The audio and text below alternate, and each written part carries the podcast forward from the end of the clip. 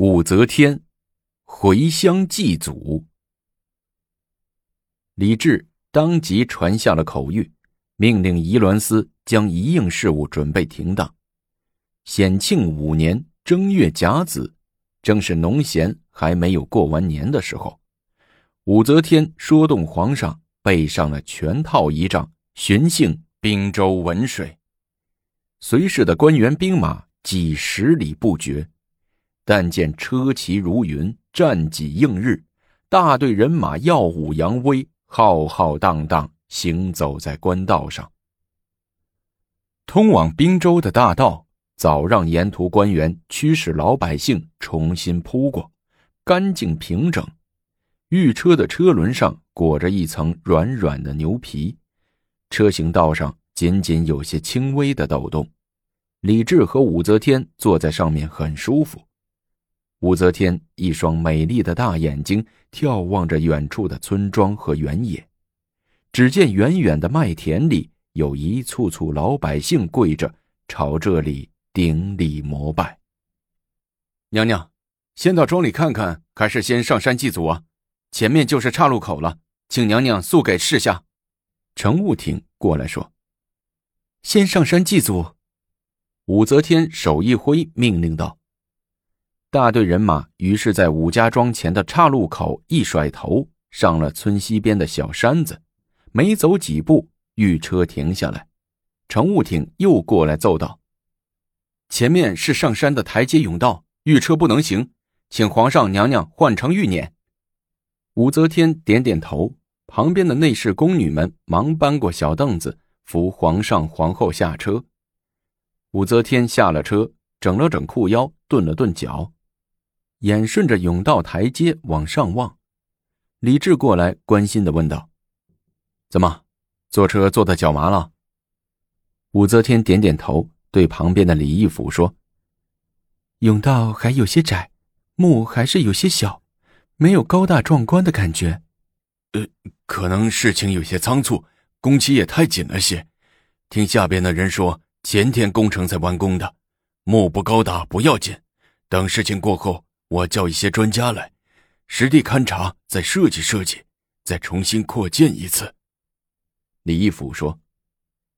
李治望着上面的坟墓，撇着嘴，摇摇头说：“朕看再修也修不出什么样，小山子太小，简直不叫山。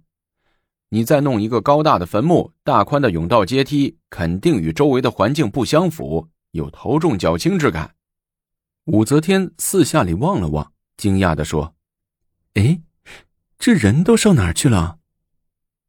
你说什么人呢？李治问。“四里八乡的老百姓啊！”武则天登上旁边的一个小坡上，手在额上搭成凉棚，四下里眺望。李治也紧跟着上来，率先有所发现，指着四五里路以外的田间地头说：“哎，你看看，都是人，有男有女，有大人有小孩。”都穿着老棉袄，都在往这边指点着呢。陈务艇，武则天大叫一声：“臣在！”见娘娘生气了，陈务挺不知道怎么回事，吓得连滚带爬跑了过去。武则天说：“我回乡祭祖也图个热闹劲儿，你让我这冷冷清清的，这是什么意思？”呃娘娘恕罪，娘娘恕罪，臣虑事不周，光考虑安全问题了。陈务挺趴在地上。还不叫人把乡亲们放过来！李义府在旁边说道。命令飞快的传达下去，外围的警戒线立即撤除。四里八乡来看热闹的老百姓，一听说娘娘放大家近前一瞻天表，老百姓们都欢呼起来，都跳过沟渠，踩着麦地，直线距离，争先恐后的向小山坡跑来。唬得负责警卫工作的乘务艇和他的手下几个将领直冒冷汗，不住的回头看皇上和娘娘的脸色。李治皱着眉，显然有些反感。只有武则天笑逐颜开，不停的拍着手，咧嘴笑着，对李治说：“他们知道我来，都很高兴。”这时，山坡下面又上来几辆车架，皆敲锣打鼓，前呼后拥的。李义府忙趋前一步说：“皇上、娘娘，是荣国夫人、韩国夫人他们来了。武则天点点头，这荣国夫人就是杨老太太，不久前才改封的。韩国夫人乃武则天的姐姐贺兰氏，她娘俩是提前两天来到的，眨眼功夫，车驾来到了眼前。武则天和李治一起上去迎接。杨老太太老而弥坚，步履稳健的和韩国夫人一起从车上走下来。武则天上前搀住了杨老太，问：“娘，这两天你都在哪儿住啊？”“哈 哈在县城里的行宫里。”杨老太太高兴的说。“文水的父母官侍候的我可周到了。”李治却上前接住韩国夫人，他亲热的握住她的手说：“ 啊你也来了，皇上，您都来了，我还能不来啊？”徐娘半老的韩国夫人斜着眼瞟着李治，弄得李治一阵心动，手指在他手心里适时的抓挠了一下。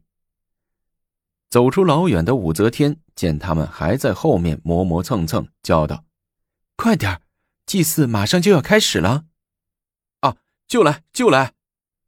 李治忙答应着，又急速的和韩国夫人说了几句贴心话，才一同赶上来。这时候，老百姓们也都围了上来。山坡上、墓地和甬道两边站满了密密麻麻的人。武则天挽着李治胳膊，频频向乡亲们招手致意。每招手一次，四周就传来山呼般的喊声：“皇上万岁！皇后娘娘千岁！”皇上，司仪官过来请示说。您是先在旁边歇着等着，还是和皇后一同去祭祀啊？这还用问？武则天抢着说：“当然是随本宫一块上去祭拜了。”这有点违常理呀。司仪官小心的说。武则天刚想发火，李治挥手阻止了他，转脸对司仪官说：“朕已经答应了皇后，朕就上去吧。”站一站就可以了。这时，裴寂的四乡八邻的三老四少、群众代表已经召齐了。司仪官挺着肚子高叫一声：“奏乐！”乐工们便一齐操动着手中的乐器，一时间哀乐低回，在冬日干冷的山坡间回荡。哀乐缠绵凄婉，令人肃穆。心中升起想祭拜的感觉。四周围站着看热闹的老百姓也都屏声敛气，垂着手，呆呆的望着。武则天和李治相携着，在司仪官的引导下，沿着平缓的甬道台阶，缓缓向墓前走去，身后跟着一大批陪祭的人们。路不远，一会儿就到了武士约的墓跟前。武则天让李治略微喘息一下，就按司仪官的安排，和李治一起，一个拿香，一个点香。叩拜！司仪官喊道。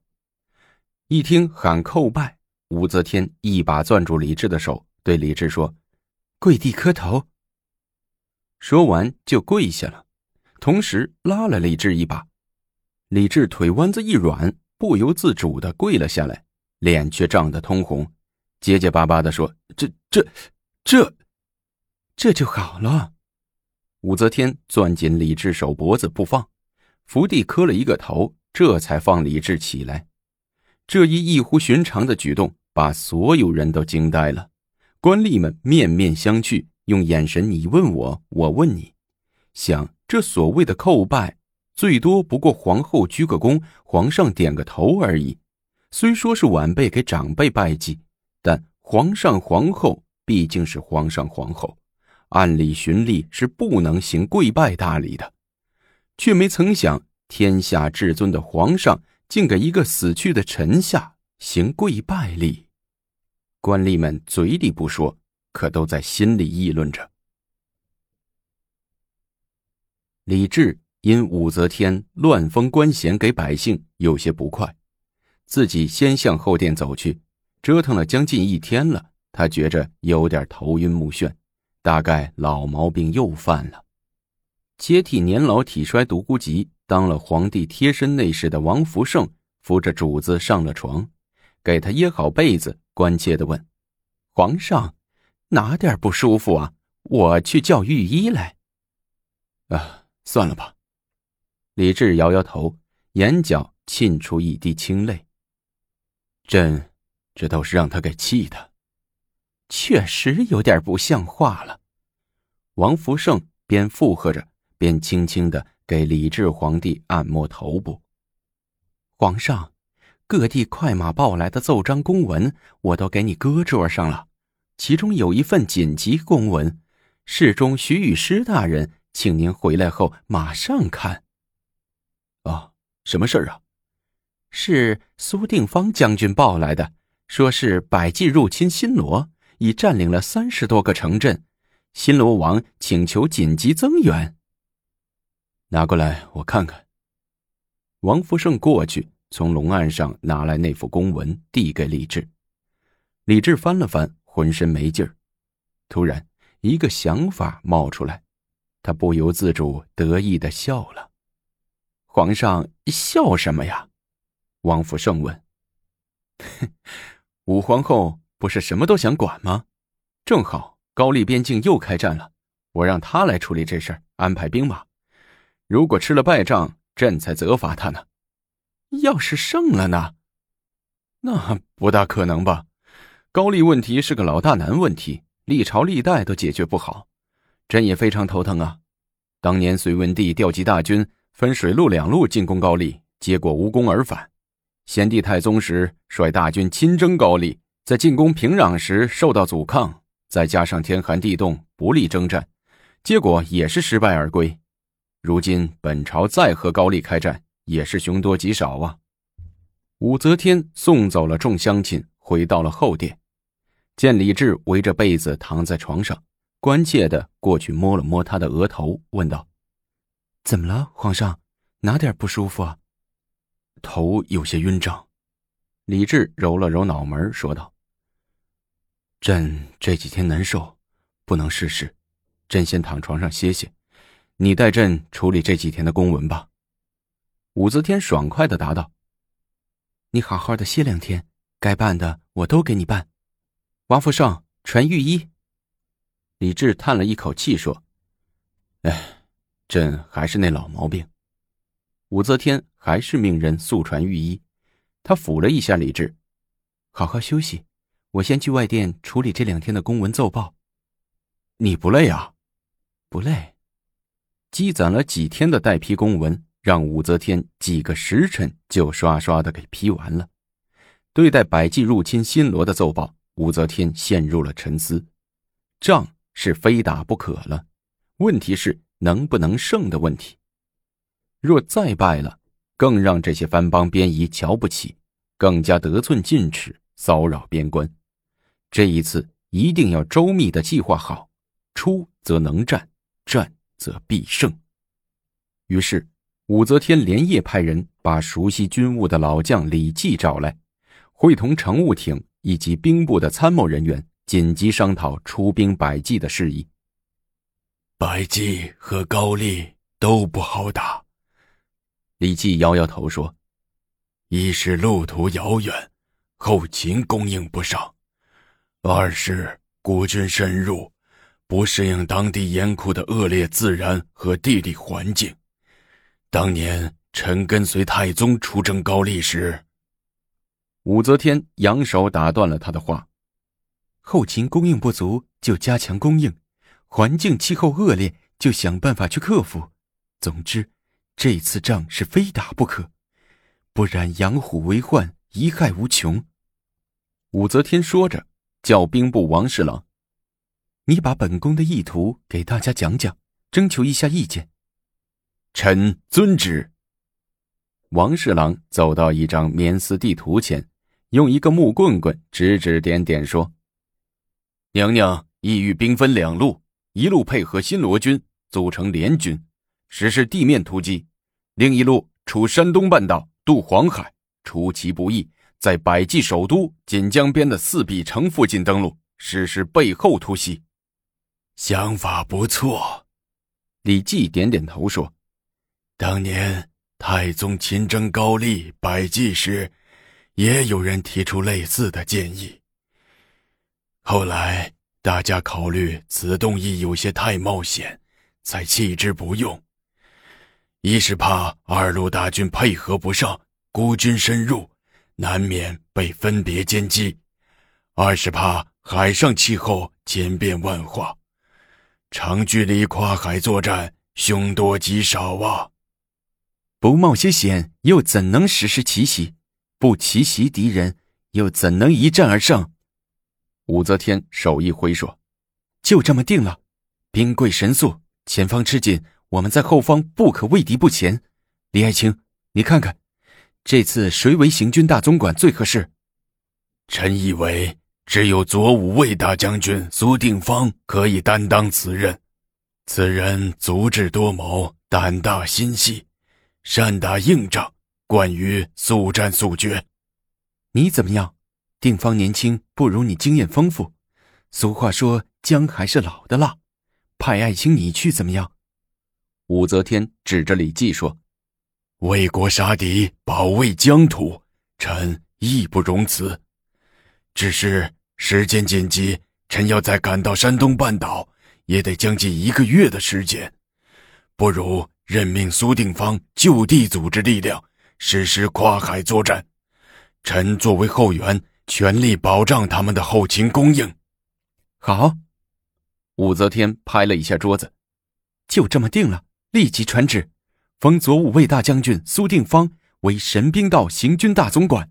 新罗王金春秋为山隅一道行军总管，率三军及新罗兵以伐百济。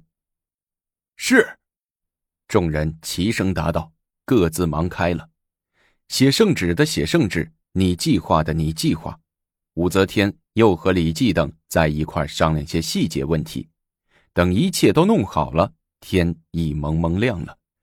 整装待发的信使。立即背着书信，在百十人队伍的护送下，快马流星的向边关驰去。武则天专横独断，自从当上皇后后，越发明显了。李治已经感受到了自己的被控制，索性国事也交给他，等他犯错。那高宗能等到武则天犯错吗？我们下集精彩继续。